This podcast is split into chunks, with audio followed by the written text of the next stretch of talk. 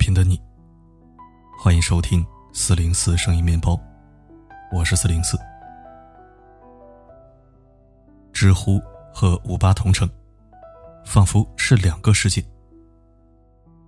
在知乎，满眼九八五毕业、五百强高管，人在纽约，刚下飞机。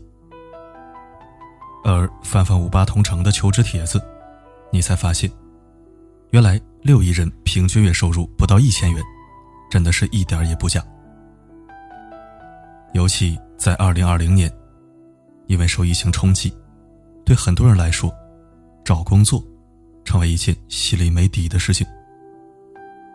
深圳一位人事经理，夜晚散步时拍下照片，一伙人。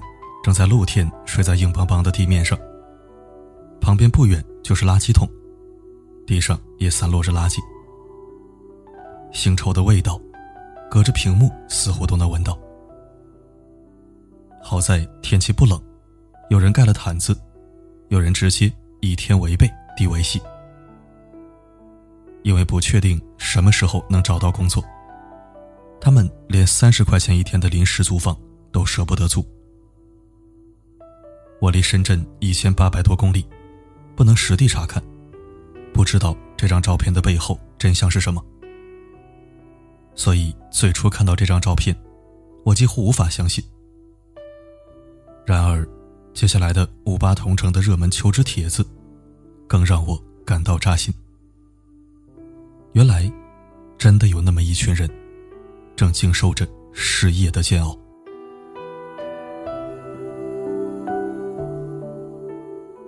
在五八求职帖中，一个年轻女孩想和从前一样找一份销售的工作。她有经验，也不挑剔，相信只要是销售的工作，不管卖什么，她都能发光发热。唯一需要的就是一个岗位机会。她在面试之前，狠狠心花了几十块钱，买了一套最低配的化妆品，然后。在仅有的几件衣服里，挑出一身最像样的。但愿面试官不要嘲笑他的寒酸，他已经拿出了他最好的行头。一个自带技术的打工妹，找了几天没有找到工作。就在他眼看要坐吃山空的时候，从前合作过的老板，忽然半夜发消息来，喊他去上班。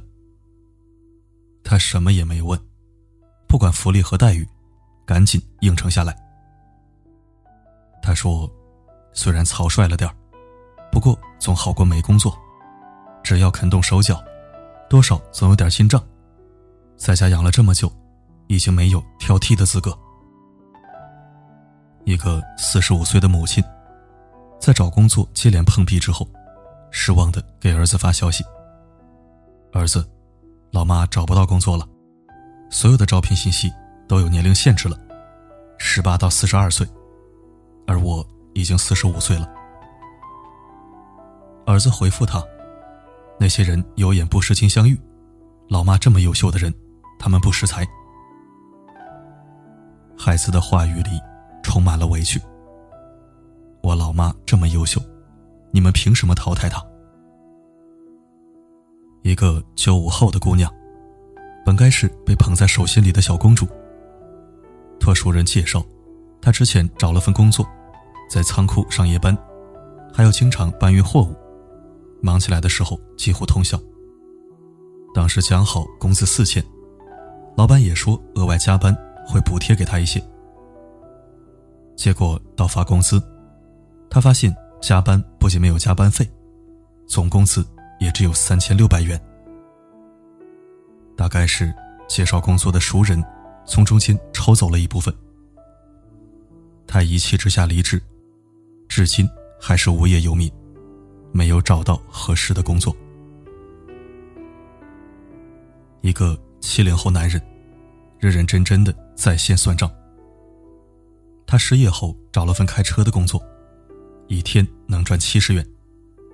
如果不请假不违规，还能拿到两百元的奖金，每月总共收入两千三百元。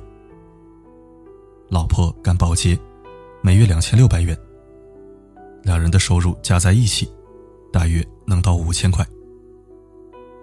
扣除每月的房贷、孩子的学费、生活费，以及他们两口人的生活费，满打满算，几乎没有剩余。但这个连拼音都不会，只能一个字一个字用手输入的男人，依然很满足。他说：“至少够花。”一个带着十岁智障儿子的妈妈，她还有一个偏瘫的母亲。她第一句话就是：“非常缺钱，没有工作，没有钱，交不上孩子的康复学费。”她心里着急，想象了一下最难挑战的工作，心一横，说：“去殡仪馆工作也行。”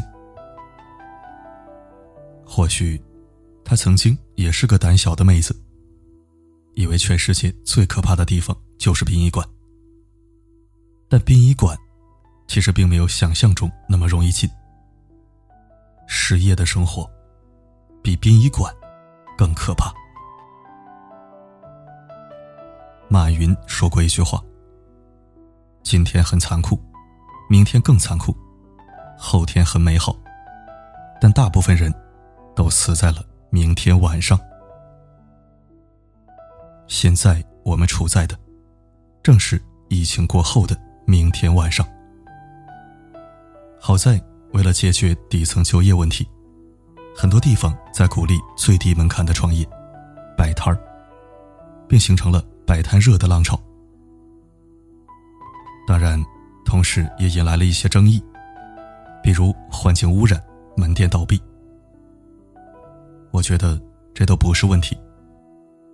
污染环境可以加强管理，门店关门。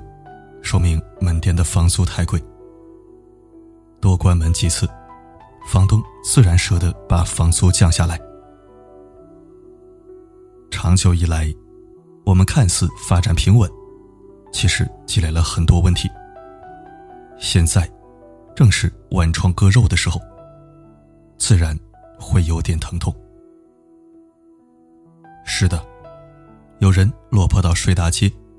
有人为了三四千的工资通宵上夜班，但我相信，既然已经关注到这么一群人，承认六亿人平均月收入不到一千元的事实，并在政策上给予机会，那么这群人很快就能找到生机，像雨后的青草一样，迅速恢复活力。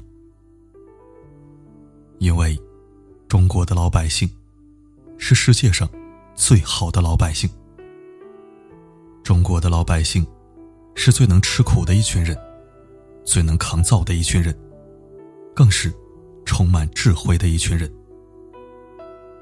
他们连去殡仪馆工作都不怕，连通宵上夜班都不怕，一直没有放弃寻求机会，还怕熬不过明天晚上吗？我们唯一要做的，就是。在新的挑战和机遇面前，玩命的活着，并牢牢记住眼前的明天晚上，把它变成一份将来忆苦思甜时值得珍藏的记忆。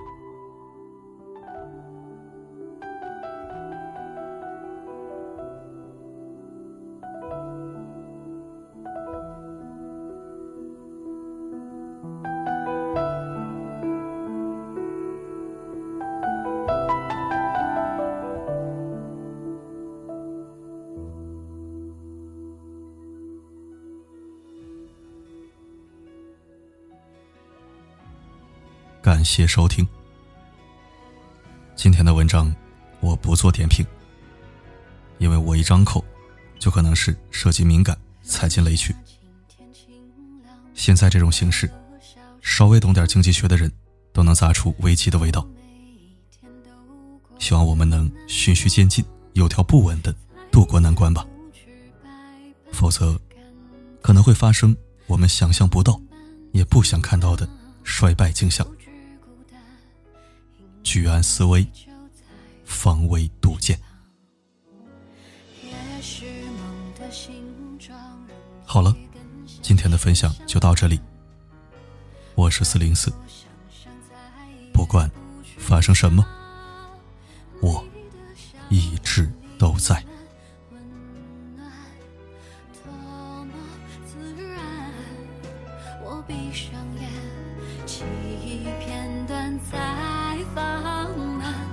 知道相爱不简单。